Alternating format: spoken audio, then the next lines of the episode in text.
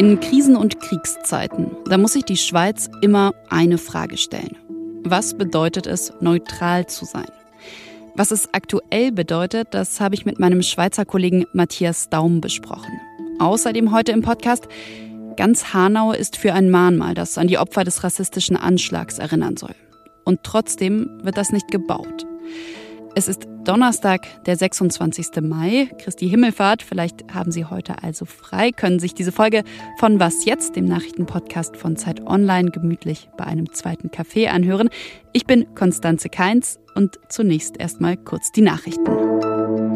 Ich bin Christina Felschen. Guten Morgen. Die ukrainische Regierung räumt ein, dass ihre Soldaten im Osten in Schwierigkeiten stecken. In einer Rede beim Weltwirtschaftsforum in Davos verglich Außenminister Dimitro Kuleba die Kämpfe um den Donbass mit Schlachten im Zweiten Weltkrieg. Die Region Luhansk ist nach Behördenangaben schon zu 95 Prozent besetzt. Jetzt versucht die russische Armee auch, die strategisch wichtige Industriestadt Severodonetsk einzukesseln und zu erobern. Kuleba forderte die Lieferung von Raketenwerfern. Damit könnten die Ukrainer Orte zurückerobern. Präsident Zelensky machte deutlich, dass er für den Frieden kein ukrainisches Territorium aufgeben werde. In Aachen wird heute der Karlspreis verliehen. Ein Preis, mit dem seit über 70 Jahren Persönlichkeiten ausgezeichnet werden, die sich für Europa verdient gemacht haben. Aber so politisch wie in diesem Jahr war die Preisverleihung selten. Ausgezeichnet werden die drei belarussischen Bürgerrechtlerinnen Svetlana Tichanowskaja, Veronika Sepkalo und Maria Kolesnikova. Die Laudatio wird Außenministerin Annalena Baerbock halten. Und heute geht das Weltwirtschaftsforum in Davos zu Ende. Und zwar mit einer Abschlussrede von Kanzler Olaf Scholz. Redaktionsschluss für diesen Podcast war 5 Uhr.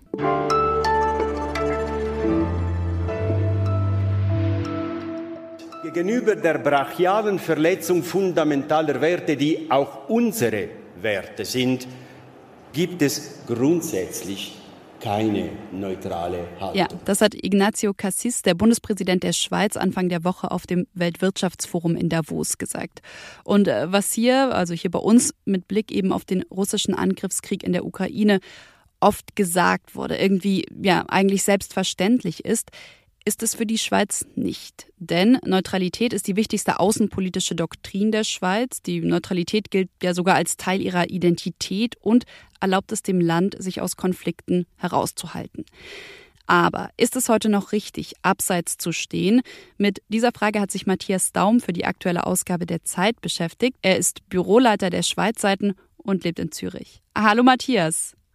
Hallo Konstanze, hallo. Was äh, bedeutet es denn für die Schweiz aktuell mit Blick eben auf den Krieg in der Ukraine neutral zu sein? Genau das, was du jetzt gesagt hast. Also es bedeutet vor allem mal sich wieder zu hinterfragen, was es denn für das Land bedeutet, neutral zu sein, wenn vor den Toren Europas oder eigentlich am Rand Europas ein, äh, ein Krieg tobt, der uns auch recht direkt betrifft, allein schon weil bis jetzt etwa 50.000 Ukrainerinnen und Ukrainern in die Schweiz geflohen sind. Und da stellt sich eben die Frage, wie soll sich die Schweiz da engagieren? Sie ist durch das Hager Abkommen von 1907 dazu verpflichtet, sich aus fremden militärischen Konflikten rauszuhalten. Aber viel mehr steht dort eigentlich nicht drin. Also sie hat da doch einen recht großen Spielraum, den sie eigentlich ausnutzen kann. Und wie nutzt sie diesen Spielraum jetzt aus? Also jetzt nutzt sie ihn insofern aus, als dass sich die Schweiz erstmals Sanktionen angeschlossen hat, die nicht von der UNO ausgesprochen wurden. Also sie hat sich jetzt den EU-Sanktionen gegen Russland angeschlossen, im Gegensatz zu 2014, also nach der Annexion der Krim. Diese Sanktionen damals der EU hat sie nämlich nicht oder nur ganz zum Teil mitgetragen. Wie sehen das denn die, die Schweizerinnen und Schweizer selbst? Weil es gibt ja diese unglaubliche Zahl, das sind, glaube ich, 96 Prozent der Schweizer und Schweizerinnen, die noch vor kurzem gesagt haben, ja, die Schweiz soll neutral bleiben. Hat sich das jetzt im Zuge dieses Krieges nochmal verändert? Diese Umfragen, die werden seit mehreren Jahrzehnten gemacht. Die zeigen eben auch auf, dass die Frage der Neutralität eine trümmelige ist in der Schweiz. Weil zum einen, diese von dir jetzt erwähnt, 96 Prozent Schweiz soll neutral bleiben. In derselben Umfrage wurde auch gefragt, ja, soll dann die Schweiz zum Beispiel bei Konflikten im Ausland stärker oder dezidiert Stellung beziehen, für wen sie ist. Und da sagen dann trotzdem auch fast ein Drittel dazu, ja, das soll sie. Und es gab einen Historiker, der ist schon lange gestorben, Jean-Rodolphe von Salis, der sprach damals so von einer Schizophrenie der, der Schweiz zu ihrem, ihrem Verhältnis zur Neutralität. Und ich glaube, das trifft es recht gut. Ähm, Text, da schreibt ihr, naja, mehr als etwas militärisches Altmetall gäbe es in der Schweiz jetzt eh nicht zur Unterstützung der Ukraine. Wo könnte oder vielleicht auch wo sollte die Schweiz denn aber vielleicht ansetzen, um eben doch zu unterstützen? Ich glaube, so, es gibt so zwei große Punkte, wo die Schweiz eben wirklich einen, einen richtig großen Hebel auch hat. Das eine ist der Rohstoffhandelsplatz, also die Mehrheit der russischen äh, Rohstoffhandelstätigkeiten laufen über die Schweiz. Also hier könnte man viel stärker eingreifen, viel stärker regulieren und das würde sich auch nicht mit der Neutralität beißen und würde sich dann auch nicht unbedingt nur um russische Rohstoffe handeln. Und zum anderen ist es äh, die Frage, wie stark werden die Sanktionen gegen gerade auch russische Oligarchen, wie stark werden diese Sanktionen durchgezogen. Und da hat die Schweiz noch sehr, sehr, sehr viel Luft nach oben. Alles klar. Vielen, vielen Dank, Matthias. Danke, Konstanze Merci.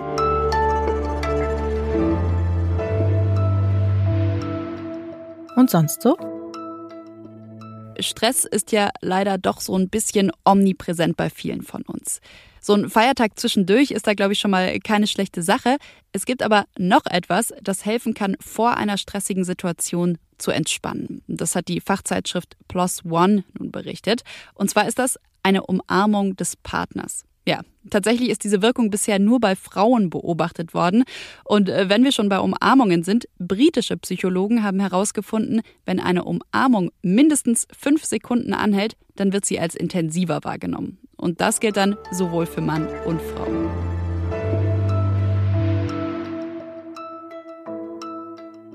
Hanau muss sich dieser Menschen erinnern, für immer. Das hat sich Klaus Kaminski, der SPD-Oberbürgermeister von Hanau, geschworen, nachdem am 19. Februar 2020 ein rassistischer Attentäter in Hanau neun Menschen erschossen hat. Ein halbes Jahr nach dem Anschlag in Hanau sind die Zeitautorinnen Katharina Mayer zu Eppendorf und Katrin Schmiegel nach Hanau gefahren und hatten vor allem eine Frage dabei. Sie wollten nämlich wissen, wie geht die Stadt mit dieser Tat um? Sie haben dann erfahren, dass dort ein Mahnmal geplant ist für die Getöteten. Und die Idee damals war, dass die Angehörigen aus verschiedenen Vorschlägen einen Sieger mit auswählen sollen. So ein Wettbewerb, so eine Ausschreibung zu einem Mahnmal rassistischer Gewalt ist in Deutschland sehr selten. Und weil es eben so besonders ist, haben die beiden das Vorhaben seitdem begleitet. Ein Prozess, von dem sie nicht gedacht hätten, dass er so ausgeht dass nämlich erstmal überhaupt kein Mahnmal gebaut wird. Bis heute.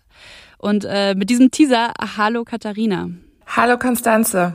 Lass uns mal an diesen Punkt im Sommer 2020 zurückspringen, also als ihr beide nach Hanau gefahren seid. Wie habt ihr die Diskussion um das Mahnmal zu Beginn wahrgenommen? Also was für Punkte haben da vielleicht auch eine zentrale Rolle gespielt? Also am Anfang der Ausschreibung war der Stadt ist total wichtig, das erstmal ja sehr offen zu halten. Ähm, das heißt, die Künstlerinnen und Künstler, die Sie da angesprochen haben, in ihrer Kreativität in den freien Raum zu lassen. Es ging vor allen Dingen am Anfang um diese Entwürfe und die Angehörigen das ist eben besonders gewesen, ähm, sollten in diesem Verfahren eben mit einbezogen werden. Und ähm, die Angehörigen haben dann aber eher danach geschaut, auch ja, wo könnte es denn auch einfach hinpassen. Äh, was man ja auf jeden Fall sagen kann, ist, dass eigentlich allen Beteiligten zu dem Zeitpunkt, so klingt das jetzt, also sowohl den Hinterbliebenen, dem Bürgermeister, auch anderen Hanauerinnen und Hanauern, wichtig war, dass es dieses Mahnmal gibt, also dass an die Opfer des rassistischen Anschlags erinnert wird.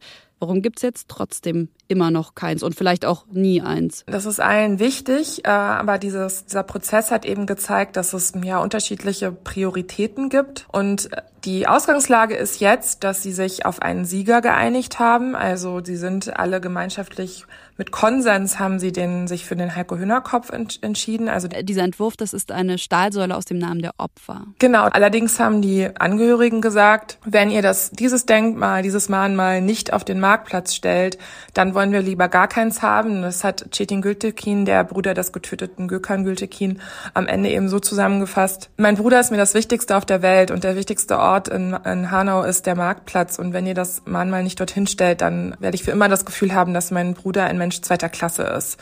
Ja, das ist jetzt die Ausgangslage. Und jetzt haben sie sich eben darauf geeinigt, dass das erstmal zu vertagen. Und es kann schon sein, dass sie da nie zu einer Einigung kommen, weil eben für die Angehörigen das ganz klar ist, dass das auf den Marktplatz muss und die Stadt eben sagt, ja, die Hanauer möchten das aber nicht, das kriegen wir nicht durch, da gibt es zu großen Widerstand.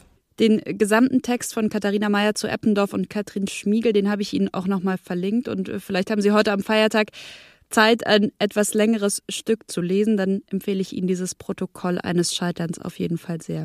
Dir vielen, vielen Dank, Katharina. Danke dir. Das war's von Was jetzt und von mir, Konstanze Keins, an diesem Donnerstag.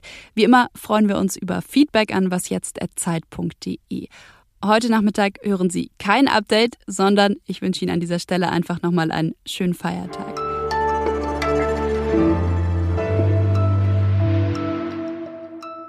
Gab es so einen Entwurf, von dem du gedacht hattest, der könnte es werden?